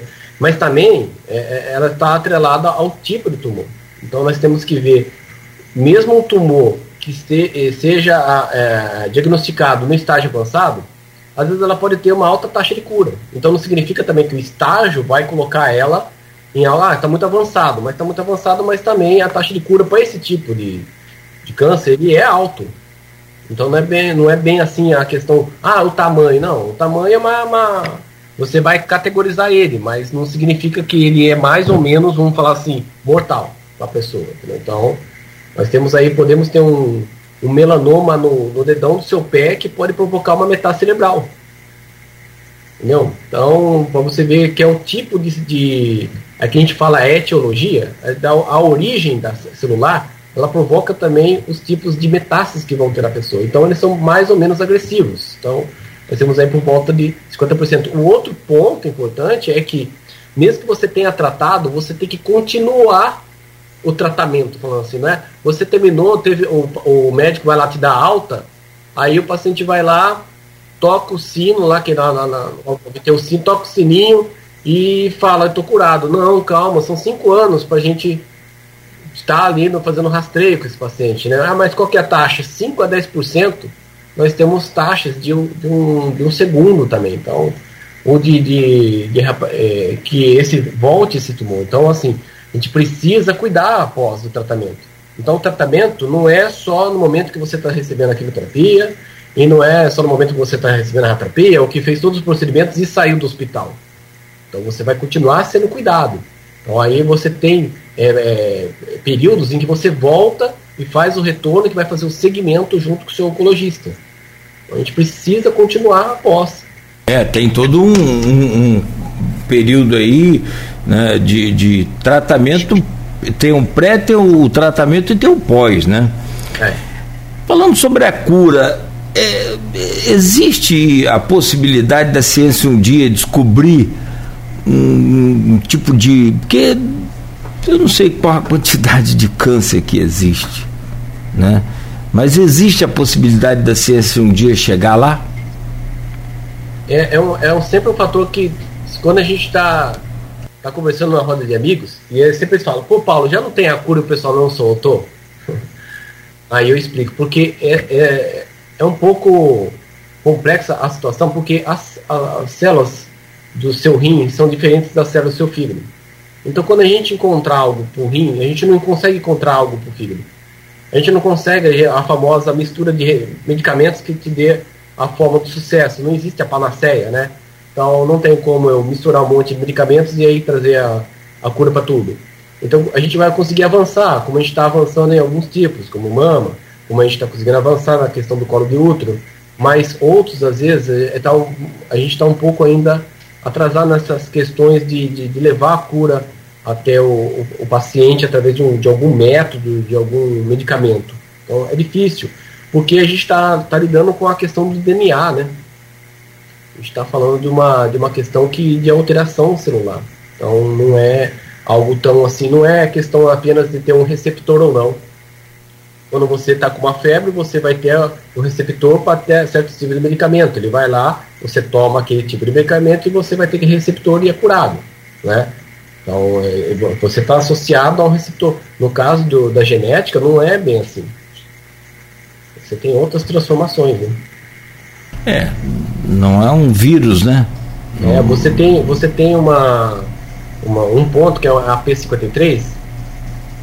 É, que é uma enzima, que ela faz toda essa esse reparo ou não reparo, ela que desencadeia ali. Então, mas aí você vai pegar o seu rim, ele vai ter, você vai precisar fazer um novo estudo para que você veja como que ele vai se comportar. Então, a gente vai conseguir avançar no futuro?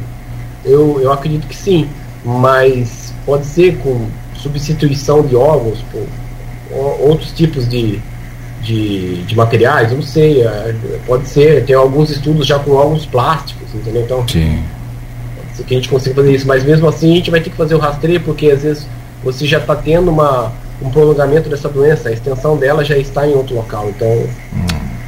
é muito difícil você dar cura para todos os tipos de câncer. Né? É, nós já perdemos né, muita gente por tuberculose.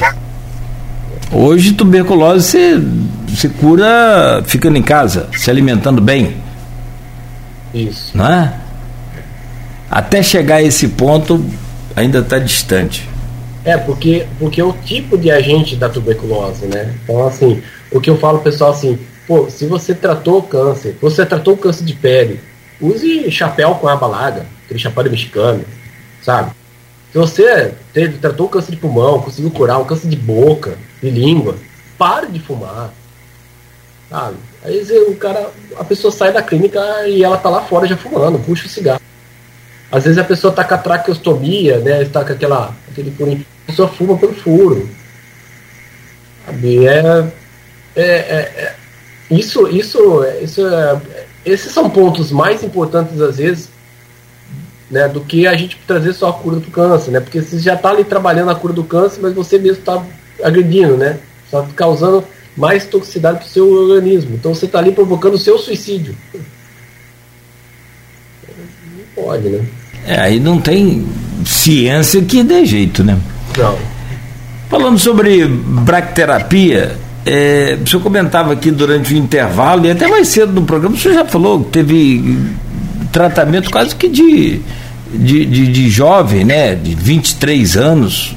Como é que é para o médico ter que fazer esse tratamento de bracterapia né, numa menina tão nova, por exemplo? Então, aí vem um problema que a gente, como a gente vem falando, a questão do diagnóstico precoce, né? Então, é, essa, essa criança, 23 anos, essa criança que não teve a vacinação, que não teve os cuidados de ir ao médico para fazer o seu preventivo, ela veio desencadear um câncer. E essa pessoa, várias meninas que estão tratando com a gente, 23, 24 anos, 29 anos, é, já com esse problema, é um problema social, virou, né? Então, assim, é, vem tratar às vezes num, num estágio avançado, não quer dizer que ela não vai curar, ela vai curar, mas está avançado, então ela precisa, a gente precisa fazer o tratamento psicológico dela e o tratamento psicológico dos familiares. Porque o comum da nossa vida é que o papai vá primeiro do que o filho. Então a gente tem que cuidar de toda essa cadeia psicológica e de conversar com esses pais para que a gente consiga enfrentar junto esse problema, né? Então a gente tem que mostrar para eles que existe a cura, existe uma alta taxa de cura e que no caso do Álvaro Alvim a gente consegue dar o suporte. Então o paciente normalmente ele faz o tratamento da primeira fase no acelerador NA, ele trata lá 25 dias, e após ele tratar esses 25 dias, ele vai tratar, fazer um reforço, um reforço com bracterapia. Aí, por reforço bracterapia, a gente faz uma nova imagem desse paciente, a gente vai visualizar o que? Quanto esse tumor reduziu, Cláudio, para você ter uma ideia de estatística de quanto ele reduz o tamanho do, do tumor, numa primeira fase, numa segunda fase, tratando aqui, pelo menos são os nossos dados, ele reduz em tamanho de 60% a 80%. Então, isso durante apenas o tratamento, porque o efeito biológico ele é contínuo. Então, durante 3, 4 meses, ele vai ter ainda redução. Ou seja, essa paciente já teria uma melhora significativa. Aí, quando ela vem fazer o reforço com bracterapia, o que, que é bracterapia? A gente coloca o aplicador, né? na parte íntima da mulher, na vagina, no colo de útero, a gente consegue chegar até o tumor em si e consegue aplicar a dose apenas no tumor. Aí você fala assim, Paulo, mas por que não faz só isso? Não, não dá para fazer isso porque, como a dose vai lá dentro do tumor, a gente poderia chegar muito próximo da bexiga se fosse a primeira fase, porque às vezes o tumor é maior, a gente ia causar uma toxicidade, um efeito colateral muito grande para essa mulher. Então, trata o acelerador para reduzir o tamanho do tumor e aí a gente vem associado a isso a bracterapia como reforço e aí a mulher consegue finalizar muito bem, porque é uma alta dose apenas naquele local, e, e, a mulher não sente dor, porque você tendo um anestesista, ele traz uma qualidade de tratamento para essa mulher, com tom de conforto, né? ela é anestesiada, fica ali tranquila, é, então a gente faz o procedimento, após o procedimento a gente libera essa paciente para ir embora para casa no mesmo dia, ela não fica internada. Então é um regime que a gente fala ambulatorial. Então traz essa qualidade para o paciente. Então o paciente fez esse tratamento com reforço, depois de um mês, dois meses, a paciente está praticamente sem livre de doença. Aí que vem o cuidado. Aí que ela tem que continuar todo aquele cuidado. Porque após um tratamento desse, a mulher vai ter uma estenose, vai ter um encurtamento da região vaginal, ela precisa fazer os exercícios, fazer os cuidados, né? E a gente sabe também que essa doença está muito associada, não é apenas a mulher que não fez o cuidado, mas ao marido também. Porque às vezes o marido leva o papiloma vírus para a mulher, leva o HPV para a mulher. Entendeu? E a gente sabe que também que a gente, é, é, a gente precisa trabalhar essa questão na sociedade, né, de, de, de que você de que você cuide da sua saúde de todas as formas, né? Então, assim, muitas vezes o marido leva para a mulher, e às vezes o marido também tem, e aí o marido no futuro vai provocar nele um, um câncer de cavidade oral, entendeu? Então, a gente tem que cuidar de todos os aspectos.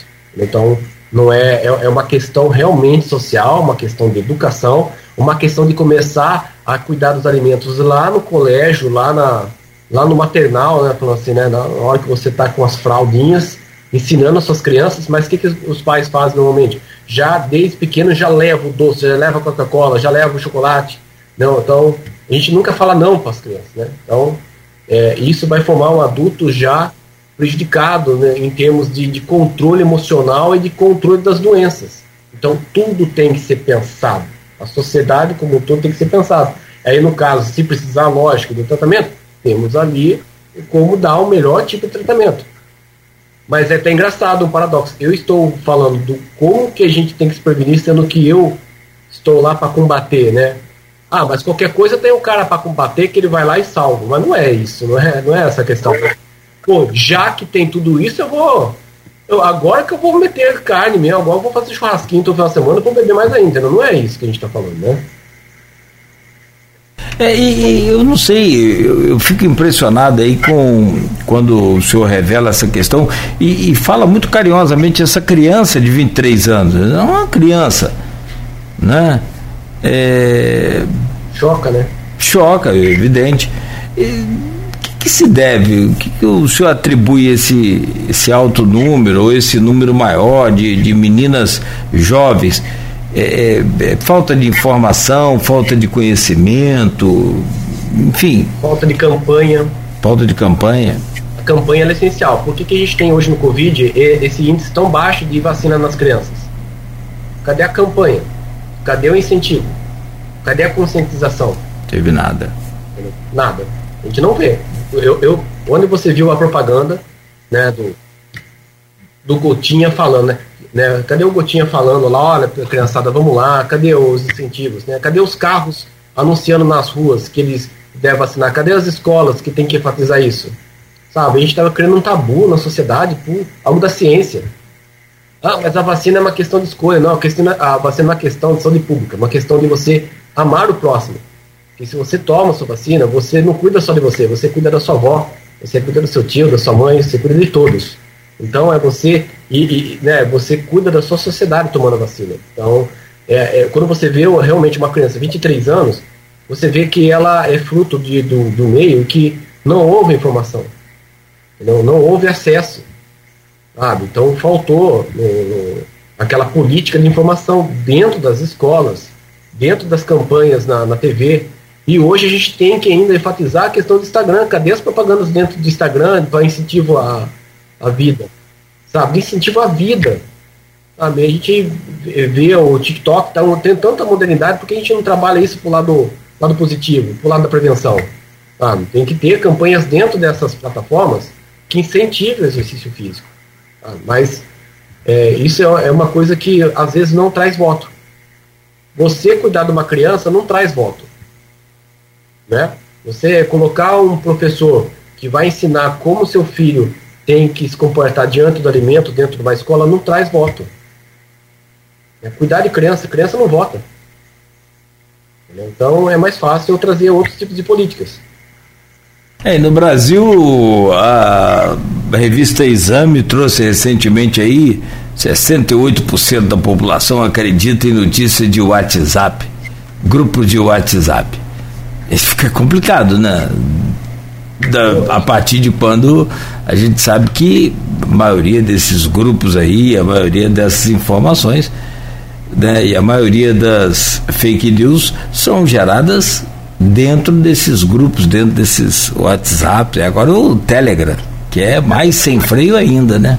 É, porque você vê é, tudo o que é na ciência, ele está virando uma questão de opinião. A, é. a ciência é ciência, ela é, ela é, comprovada, ela não é opinião, sabe? Ela não é opinião. Então, uma pessoa teve um, uma criança teve um infarto lá em Lençóis Paulistas, por causa do, do da vacina. Aí associaram isso à vacina. Né? Então, a pessoa não colocou isso não é causalidade. Entendeu? Isso não, não foi uma causa. Então você quando o Ministério da Saúde desembarcou lá em Lençóis Paulistas, viram que a causa era outra. E essa menina até foi operada do coração. Então foi um grande choque perceber que realmente você, você noticiou que é, a menina ter, pós tomar vacina teve um infarto, mas você não noticiou que aquilo não era a causa. E aí todo mundo ficou na cabeça, mas tá vendo a menina lá, não vou levar meu filho, porque meu filho, pô, cara, a menina lá morreu, não morreu, primeiro que ela não morreu, ela, ela operou o coração, ela tem um problema no coração, congênito, então assim, a gente associa tudo isso, então a gente começa a dar opinião em ciência, sabe? Então hoje nós temos é, doutores do WhatsApp, né, nós temos doutores em tudo, né, doutores cheios de opinião, mas eu acho, a ciência nunca acha, ela trabalha no nível de, de certeza, ela trabalha com uma probabilidade que pode escapar daquilo, mas é, é, trabalha com estatística. Não tem como. A gente trabalha com chances e incertezas, é isso que a gente trabalha. Então, na hora que a gente voltar para isso, começar a escutar de novo o, o, médico, começar a escutar, sabe? Então, hoje o, hoje o paciente chega na frente da gente, é, é, é ela já propõe já o tratamento. Então, Sim, já, já, já passou lá pelo Dr. Google. É, então fica difícil, porque você estuda tanto, você se especializa, é. você vai para fora do Brasil, você faz tanta especialização, corre atrás da ciência. E ficou tão fácil que eu não preciso gastar nada para ir no Google, né? Então eu coloco lá, vejo o que, que é, uhum. e aí eu intimo o meu médico. Não estou falando só da minha da nossa área, não, estou falando de outras áreas. Sim, eu intimo o nosso médico. A gente não acredita, a gente, não, a gente olha para o médico hoje já desconfiado. O que mais me assustou dessa pandemia toda foi ver médicos negando o, o vírus. O que, o que assim, é, a, população negar o vírus, essa coisa toda, por conta de um político, isso aí até né, me deixa preocupado. Ficamos preocupados todos, claro, evidente, né? Mas e, e o pior, ainda é tomando medicamentos indicados por um político. medicamentos comprovadamente pela ciência que não tem eficiência nenhuma. Ah, pelo menos o Brasil vai estar livre de piolho aí por um bom tempo, né? Piolho não é bom também, né? Criançada aí não deve ter piolho por um bom tempo. Assim. É... Você vê que eles falam assim, mas esse medicamento é usado há 80 anos para outro tipo de tratamento, que é o lúpus. Ok. Então ele não causa problema, mas é, é mesma coisa a questão da dengue. O medicamento que você não pode, às vezes, usar para dengue, né, que ele é usado no mundo todo para qualquer febrezinha. Mas quando você tem dengue, você não pode usar, porque ele não serve para esse tipo e ele pode causar dano a você. É o paracetamol. É, não queria dizer o nome, mas é ele. Não, é o paracetamol, tem, tem é, que falar, mas, por favor. Se você tomar o paracetamol com dengue, vai te prejudicar. Mas, mas o paracetamol tá tanto tempo aí, não? Hum. Mas para aquele tipo, ele pode dar. A gente não sabe ainda como que é a interação do medicamento no caso da dengue, a gente já sabe que o paracetamol uhum. com dengue causa problemas de hemorragia às vezes. Então, assim, é a mesma coisa do, desses medicamentos que eram utilizados. A gente não sabia como que era a associação dele com tal coisa. a gente viu que aí sai uhum. outro, um estudo que comprova que não tem eficácia, daí tu, não, mas tem, o cara usou. E, uhum. tá bom, mas ele podia ter comido pudim. Ele podia ter comido um pouco d'água. Entendeu? E associado a isso ele se curou. É. Tem a mesma taxa de cura. É a mesma taxa de cura de mascar um chiclete, é. Ou um pudim. Mas aí virou crença. Olha só, é. virou uma crença. É. E daí não é só para Covid, o que é já muito, muito, muito terrível. Passamos de 650 mil mortes no, no, no Brasil, mas o que é para tudo. Vacina agora, toda ela é questionada. Toda ela. Eu peço assim que todos aqui que, que estejam escutando essa, essa entrevista valorize a ciência, não façam isso. É, a questão de uma vacina hoje ela foi muito mais rápida porque teve muito mais investimento em tecnologia para você. Você antigamente você levava três anos para você traçar a parte genética. Hoje, como a gente já tem uma biblioteca disponível no mundo todo de DNA, você leva duas semanas um estudo de três anos. Então esse primeiro ponto, o que levava três anos, por isso que uma vacina demorava. Então o que levava três anos leva duas semanas hoje, Cláudio. O que eu posso fazer se leva duas semanas? Pô, agradeço a ciência, que leva duas, só, duas semanas só. Não. Então, que bom, que bom que só leva duas semanas.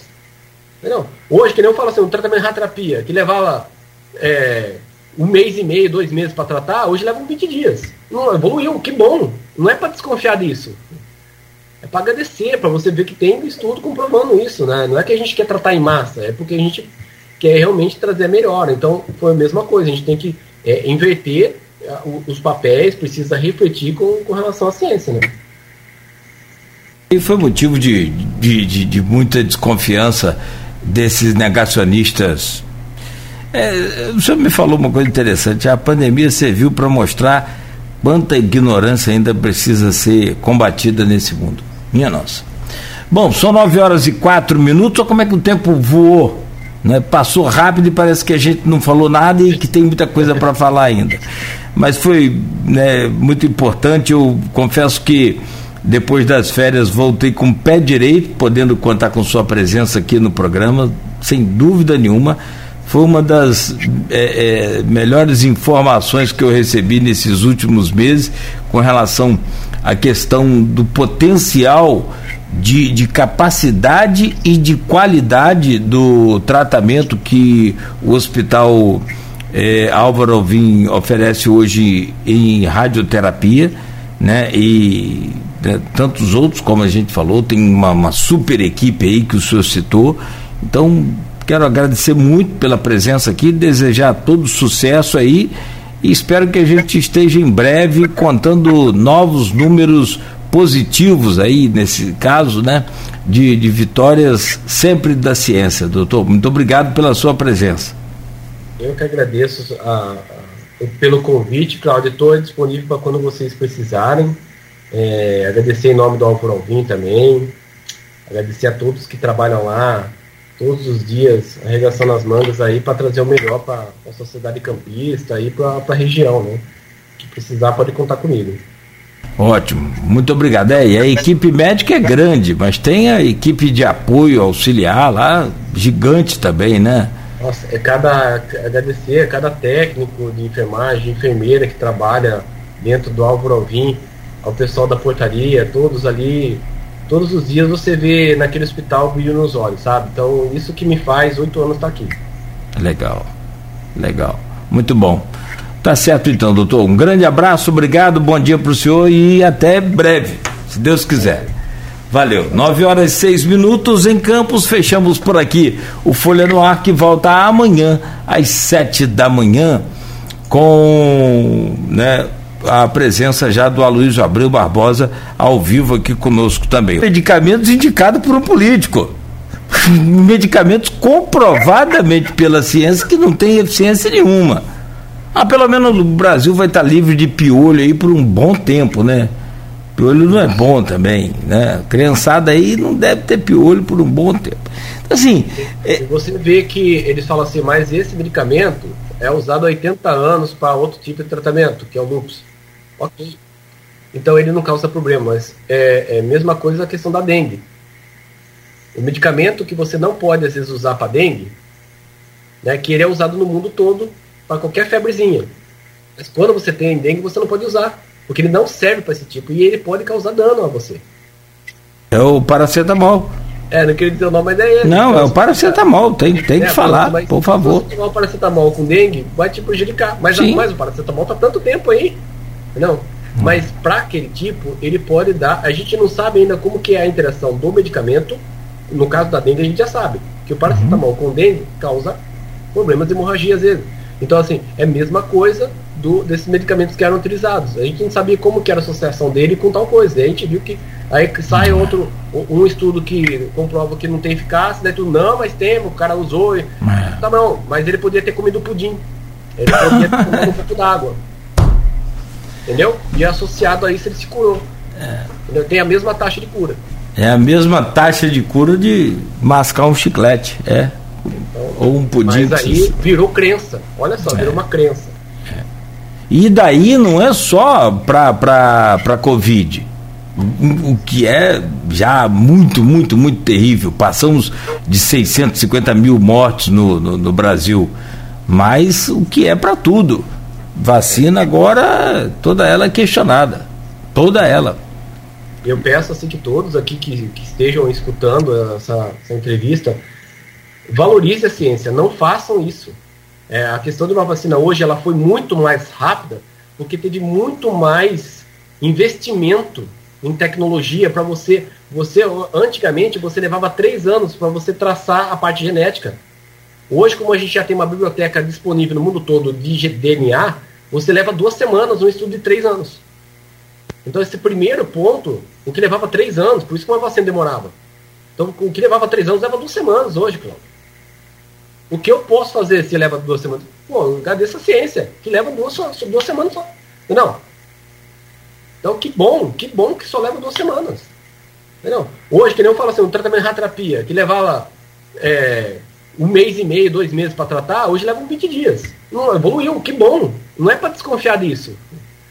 É para agradecer, para você ver que tem estudo comprovando isso, né? Não é que a gente quer tratar em massa, é porque a gente quer realmente trazer a. Então, foi a mesma coisa, a gente tem que é, inverter os papéis, precisa refletir com, com relação à ciência, né? E foi motivo de, de, de, de muita desconfiança desses negacionistas é, o senhor me falou uma coisa interessante. A pandemia serviu para mostrar quanta ignorância ainda precisa ser combatida nesse mundo. Minha nossa. Bom, são nove horas e quatro minutos. Olha como é que o tempo voou. Né? Passou rápido e parece que a gente não falou nada e que tem muita coisa para falar ainda. Mas foi né, muito importante. Eu confesso que depois das férias voltei com o pé direito, podendo contar com sua presença aqui no programa, sem dúvida nenhuma foi uma das é, é, melhores informações que eu recebi nesses últimos meses com relação à questão do potencial de, de capacidade e de qualidade do tratamento que o hospital é, Álvaro Alvim oferece hoje em radioterapia, né? E né, tantos outros, como a gente falou, tem uma, uma super equipe aí que o senhor citou. Então, Quero agradecer muito pela presença aqui, desejar todo sucesso aí e espero que a gente esteja em breve contando novos números positivos aí, nesse caso, né? De, de vitórias sempre da ciência, doutor. Muito obrigado pela sua presença. Eu que agradeço a, a, pelo convite, Cláudio. Estou disponível para quando vocês precisarem. É, agradecer em nome do Álvaro Alvim também. Agradecer a todos que trabalham lá, todos os dias arregaçando as mangas aí para trazer o melhor para a sociedade campista e para a região, né? Que precisar pode contar comigo. Ótimo, muito obrigado. É, e a equipe médica é grande, mas tem a equipe de apoio auxiliar lá, gigante também, né? Nossa, é cada agradecer a cada técnico de enfermagem, enfermeira que trabalha dentro do Álvaro Alvim, ao pessoal da portaria, todos ali todos os dias você vê naquele hospital brilho nos olhos, sabe? Então, isso que me faz oito anos estar tá aqui. Legal, legal. Muito bom. Tá certo então, doutor. Um grande abraço, obrigado, bom dia para o senhor e até breve, se Deus quiser. Valeu. Nove horas e seis minutos em Campos, fechamos por aqui o Folha no Ar que volta amanhã às sete da manhã com né, a presença já do Aloysio Abreu Barbosa ao vivo aqui conosco também.